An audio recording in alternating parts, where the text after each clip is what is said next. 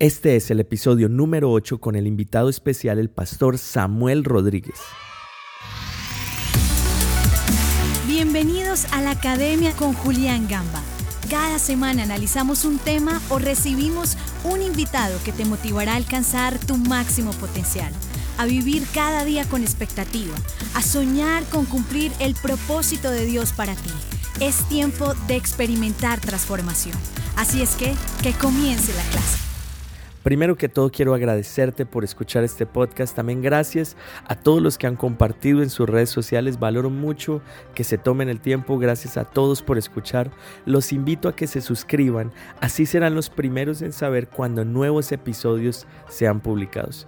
Hoy con un invitado muy especial es el pastor de la iglesia New Season en Sacramento, California, donde vive con su familia y tres hijos. Samuel Rodríguez es también el presidente de la Conferencia Cristiana de Liderazgo, la organización hispana conformada por más de 42 mil iglesias en los Estados Unidos. Él también ha sido nombrado dentro de los 100 líderes más influyentes de América en el 2018 y uno de los 100 hombres más influyentes del mundo por la revista Time. Aparece constantemente en CNN, Noticias Fox, Univision, The New York Times y en otros medios. Fue el primer latino dirigirse a la audiencia en un servicio conmemorativo anual de Martin Luther King Jr. y recibió el premio de liderazgo Martin Luther King presentado por el Congreso de los Estados Unidos. Ha asesorado a presidentes como Bush, Obama y al actual presidente de Estados Unidos, Donald Trump. En enero 20 del 2007 y con más de un billón de personas viendo en vivo, el reverendo Samuel Rodríguez se convirtió en el primer latino cristiano en participar de una ceremonia de inauguración presidencial. Recientemente fue el productor ejecutivo de la exitosa película Breakthrough en conjunto con 20th Century Fox y Franklin Entertainment. La verdad es un privilegio tener en el podcast La Academia al pastor Samuel Rodríguez. Este es uno de esos episodios en los cuales aprendes tanto que no quieres que se acabe.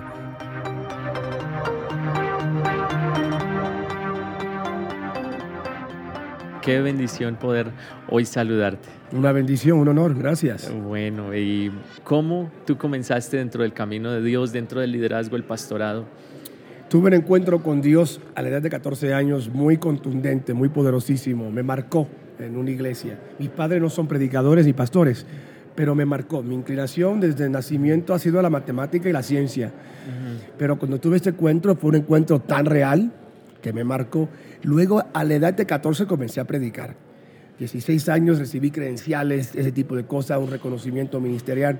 Y Dios abrió puertas, que luego logramos predicar en los eventos más numerosos de jóvenes latinos en los Estados Unidos. Y de ahí Dios hizo favor y gracia, aquí estamos. ¿Y ahora vives en cuál ciudad? Vivo en Sacramento, en la parte norte de California, pero con sedes en Los Ángeles, ahí es la iglesia principal. Sí, la principal. Para ti, ¿qué es liderazgo? Hoy en día se habla mucho de liderazgo, hoy en día se habla mucho de liderar, de eh, ser influencia, pero para ti personalmente, ¿qué es liderazgo? Para mí el liderazgo es hacer a aquellos que te siguen mejor que tú. Wow. Punto. Juan el Bautista habló de Jesús. El que me sigue, cuyas sandalias no, no soy digno de amarrar, él los bautizará. Jesús habló de nosotros, Juan capítulo 14, mayores cosas harán en mi nombre. Nota, siempre señalando al próximo, Elías con Eliseo, etcétera, siempre, Moisés y Josué, siempre. El que sigue mejor. Para mí liderazgo no es yo alcanzar hoy, yo no medir exclusivamente los éxitos de hoy. Es decir, aquellos que me van a seguir van a lograr mayores cosas ese es el liderazgo. Wow, wow, me encanta eso. Creo que cuando uno sirve a la persona, creo que está cumpliendo. Liderazgo es servir. No hay liderazgo sin un espíritu de servidumbre, de servir. Imposible. Ajá. Específicamente viendo el ejemplo de Jesús, cómo él comenzó sirviendo a sus discípulos, lavándole los pies. Eso es lo que hoy en día el mundo necesita. Creo que también como hombres, el hombre dentro del hogar debe servir. Eh, bueno, tú eres padre. El papá eh, debe servir, el esposo debe servir. Total. En, la casa el padre debe ser aquella persona que es ejemplo en las cosas pequeñas, eh, viendo el ministerio, la influencia que Dios eh, te ha dado. Eh, todo el mundo y todos los que estamos afuera vemos solo lo que se ve por televisión, en Fox, en CNN, en los diferentes medios de comunicación, pero en la casa creo que ahí es donde está el verdadero trabajo y lo de afuera es simplemente un reflejo. Eso es correcto. La, la forma de medirlo, y por la gracia de Dios lo digo, preguntarle a mis niños y a mi esposa. Ese es mi testimonio. Y te van a decir, el papi que yo veo en la tele, en la Casa Blanca, en, en, la- en las películas, en la iglesia, en el Congreso predicando, es el mismo papi que veo en casa. Y escuché el testimonio, me comentaste el testimonio de lo, todo lo que sucedió con la película, Eh, la película de la cual eh, fuiste productor. Bueno, ¿por qué no nos comentas un poco de eso? ¿Cuál es la película y cómo Sí. se dio todo este gran milagro? La película es Amor Inquebrantable, en inglés es Breakthrough, y por la gracia de Dios ha tenido un gran éxito. Ha sido una de las de películas de fe de más éxito en todo el tiempo, solo por la gracia de Dios. Y fue algo muy lindo. Yo vi un- una noticia secular sobre un niño que había fallecido, su mamá oró y el niño resucitó. Me, me, me activó el interés. Busqué un poco más profundo, medios seculares, no cristianos, y vi de una mujer que entró a un hospital y gritó, Espíritu Santo, resucita a mi hijo. Un niño que había fallecido por una hora. Wow. Se había ahogado por 15 minutos debajo del agua, después 45 minutos sin nada, 8 minutos más. Una hora y 8 minutos sin nada, digo, ni nada en el cerebro, del corazón, completamente muerto. La mamá entra para despedirse del cadáver, acuerdo del doctor, y la mamá dice, no, Dios me dio una promesa para mi hijo. Y abrió su boca y dijo, Espíritu Santo, tráele la vida de nuevo a mi hijo. En el mismo instante que ella abrió su boca y terminó la oración, todas las máquinas se encendieron. Wow. Solamente el poder de Dios. Dios. So, como cada doctor verificó lo que aconteció y había médicos muy reconocidos ahí que verificaron todo, hicimos una película. El Espíritu Santo me habló, me dijo Samuel, esto tiene que ser una película. Lo puso en mi corazón de una forma pero poderosísima y ahí lo hemos logrado hacer una película que ahora todo el mundo está eh, teniendo un encuentro con el poder del Espíritu de Dios. Wow, así es que bueno, los que no la han visto los invitamos a que la vean, pero tan principalmente aquellas personas, hay muchos jóvenes que de pronto tenemos grandes sueños y a veces se ven, uno recibe la palabra, uno tiene el deseo en el corazón, pero pasa el tiempo y no se ve por dónde hacer, por cómo va a ser realidad. ¿Te sucedió a ti? Es la creatividad, la innovación. Dios me dio una palabra pero no se cumplió el mismo día. Hubo un factor de tiempo. Lo que Samuel no hizo fue quedarse estancado. La forma que yo le explico es cuando uno va a un mall comercial, un centro de comercio, ¿verdad? En donde yo vivo en California, no, no tiene ningún lugar para poner tu mano. Hay sensores que leen tu presencia, las puertas se abren. So, cuando yo me bajo del carro, del, del coche, yo camino rumbo a las puertas, no bajo mi velocidad, porque yo sé que va a haber momento que el sensor va a leer mi presencia y esas puertas se van a abrir. En otras palabras, a cada joven que tiene un sueño, no, no, no- no debes de estar sentado sobre tu sueño. Levántate, camina. Aunque la puerta esté encerrada, camina. Porque va a haber un momento que el sensor va a leer tu presencia y esas puertas tienen que abrirse en su favor. Solo levantarse. Levantarte y, caminar por fe. ¿Cuál y es hacerlo. una de las disciplinas que tú tengas que tienes que hacer todos los días o que tú has implementado durante los últimos años que te han llevado a quien eres hoy en día? Las promesas de Dios, decretar las promesas. Todos los días en mi oración yo declaro las promesas de Dios. Lo tengo, las tengo en mi celular, en mi iPhone, y hay unos versos que para mí me marcaron. Esos versos durante el transcurso de la semana se aplican. Cada día tengo una aplicación precisa y así lo hago. Disciplina que no puedo violar. Todos los días. todos los días. Leer esos versos. También, obvio, el ejercicio físico y todo, Claro. pero todos los días, todos los días. Esa disciplina es de suma importancia. El éxito está en la integridad con la disciplina. Y cumplir tu palabra. Sí. Tú mismo. Todos los días voy a hacer lo siguiente lo- y lo haces sin fallar. Aunque todas las circunstancias digan todo lo contrario, cumplirlo. Entonces, tu disciplina, tu secreto para el éxito es esa consistencia leyendo. Esa Dios. consistencia y lo que, lo que yo le enseño a mis, a mis hijos y a, mi, a mis hijos espirituales es que la vida es vertical y horizontal. La vida es una cruz. La cruz es algo simbólico de lo que es la vida. La vida es vertical. Yo estoy conectado con Dios, con su gracia, su gloria, su palabra, su verdad, su voluntad. Pero a nivel horizontal, a la izquierda y a la derecha, estoy conectado a la cultura, a la sociedad, mi familia, la política, todo lo que me rodea. Y el punto más fuerte de la cruz es el centro, donde lo vertical y lo horizontal cruzan. Ahí yo quiero vivir. Quiero levantar mis manos, pero también quiero extender mis manos acá. Lo vertical y lo horizontal. Vivir una vida en el centro de la cruz y siempre vas a tener victoria. ¿Cómo ser ejemplo o liderar con el mensaje de Jesús hoy en día, en este tiempo? En este tiempo muy interesante. Eh, nunca sacrificar la verdad sobre el altar de la política. Esto es lo que todos los días me preguntaste, ¿qué es lo que te guía? Unos valores, un marco, te lo doy. Número uno, la complacencia de hoy es la cautividad de mañana. Wow. Piénsalo. Wow. Ese está muy bueno. Número dos, tú eres lo que tú toleras. Mm. Sí. Número tres, la verdad jamás se podrá sacrificar sobre el altar de la política, la cultura o la sexualidad. Jamás. Número cuatro, no hay tal cosa como un cristianismo cómodo. Y número cinco, mientras todo el mundo en su escatología o mentalidad de dispensación creen que y piensan, Cristo viene, yo sé que Cristo viene, pero mientras todo el mundo dice, está esperando que Cristo baje, Cristo está esperando que tú te levantes. Así es, wow. So, al tu prioridad, no que Cristo baje, al tu prioridad levantarte en el nombre de Jesús y cumplir tu propósito en esta tierra. Esos son tus cinco... Cinco puntos que me puntos guían todos los días. todos los Hoy me voy a días. levantar. No me voy a quedar estancado, me levanto. Ujú. No importando qué, me voy a levantar. Porque si yo me levanto, Dios habla a través de mí. Ezequiel 2.1 y Dios habla conmigo. Éxodo, Hechos capítulo 2, versículo 14. Muchas personas se quedan simplemente con el deseo de hacer. Dicen, algún día sucederá. Y piensan que el éxito es simplemente un fruto de una oportunidad. Pero lo que, No, creo pero que, lo que tú estás no. enseñando es que las oportunidades nosotros mismos las creamos Total. todos los días levantando. Total, yo he escuchado a un tanto cristianos que me han dicho, yo estoy esperando por un de repente. Estoy esperando por un de repente.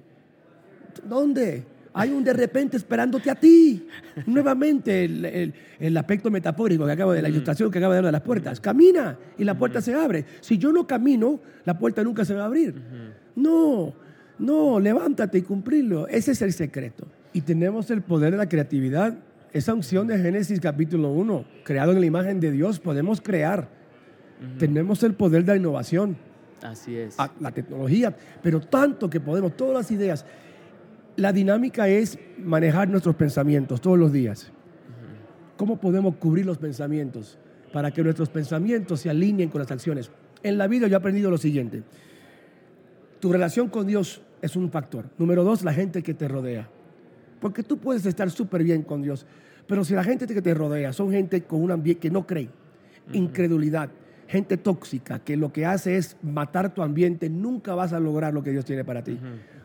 Así es. Wow. La bendición y el favor requiere ayuda Así es. de gente leal, Wow. de gente que sepa estar contigo en tu momento de quebranto y en tu momento de bendición. Y cuidado, porque hay gente que puede estar contigo en el momento dificultoso, pero no pueden estar contigo en tu momento de bendición, porque no tienen la capacidad y la unción de Sí. estar contigo en este momento dado. Así es, wow, muy, muy interesante eso, de rodearse muy bien y también de los hábitos, ¿no? En, en el libro de Atomic Habits, no sé si lo has leído, interesante, habla que la calidad de nuestra vida depende de la calidad de nuestros hábitos. Y creo que es muy determinante para este tiempo, es algo que eh, en el mundo hispano nosotros, especialmente como hombres, lo necesitamos. Establecer hábitos que sean saludables, guardar nuestra mente, lo que tú nos decías, eh, guardar los pensamientos y ser consistente. Creo que eso es fundamental en buscar esas oportunidades. Tu, tu vocabulario, las palabras que salen de tu boca, a ti mismo y a otras personas, hábitos, acciones que correspondan con tu propósito, los pensamientos, nuevamente voy a regresar, porque ese es el campo de batalla de vuestra Sí. existencia, en nuestra mente, renovar vuestra mente todos los días, ¿verdad?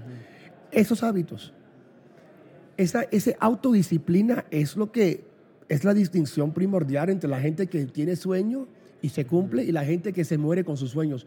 ¿Cuántos se mueren con sus sueños? Hay tantos sueños en tantos ataúdes. Hay tantos sueños debajo de la tierra porque tanta gente fallecieron con sus sueños. Tengo un sueño, pero nunca se cumplieron. Sí, Y cada sueño que Dios te da tiene que cumplir. Así es. Aquellos que no tienen sueños, que comiencen a soñar. Es importante. La persona tiene que estar dispuesta a saber por qué está dispuesto a dar su vida, porque así sabrá por qué está dispuesto a vivirla. Cada persona tiene un propósito. No estás aquí por coincidencia. Y ese propósito se tiene que cumplir, pero está en tus manos obedecer, correr, creer, abrazar, amar y no preocuparte. El luchar contra el temor, la ansiedad, este, esta obsesión que si voy a fracasar, no, mira. Aún el fracaso para el creyente no es un fracaso, es un paso hacia el éxito. Es un aprendizaje. Total. Totalmente, sí. ¿Has tenido algún momento de aprendizaje? No, seguro. No, en mi trayectoria en, como pastor comencé unas iglesias inicialmente que, tuvimos problemas porque no tenía la capacidad total, tenía la unción, la habilidad. Es que tenemos, en inglés suena mucho mejor por, la, por las letras, es grace, gift and glory. Tenemos el regalo, que es el gift en inglés, pero aprendemos a trabajar con el don y luego en la vida aprendemos a trabajar bajo la gracia. Mm. Y el aprendizaje, ¿cuál es? Que la gracia nos lleva mucho más lejos que el don. Y cuando la gracia se pone encima del don, lo que se manifiesta es la gloria. Ah, Eso yo lo aprendí. Wow, muy importante. Bueno, ya para terminar, primero que todo, gracias. Quiero reconocer la labor que tú has hecho, lo que representas para mm, muchos líderes, especialmente líderes jóvenes alrededor del mundo eh, representas que de verdad vale la pena vivirlo, vale la pena soñar y que sí es posible tener valores, tener principios y ver la bendición de Dios, que no vale la pena venderse, sino que es más valioso la victoria, la gran victoria a largo plazo. Termino con esta anécdota. A mí me presentaron una oportunidad años atrás de sacrificar mi principio bíblico por un momento temporero para una, un artículo en una revista, muy, un perfil muy reconocido y con un programa en la tele secular. No lo hice. Me costó, y digo en todo aspecto, me costó financieramente, me costó en, la dinámica de plataformas, etcétera. Me costó. Un tiempito después, tres años después, estoy al frente de un billón de personas orando en la inauguración del presidente Trump. Dios me dijo, te voy a recompensar por tu fidelidad, por decir no te doy el sí más grande. Y mira lo que ha hecho Dios. Nunca sacrifiquen la verdad de lo que Dios te ha puesto, jamás.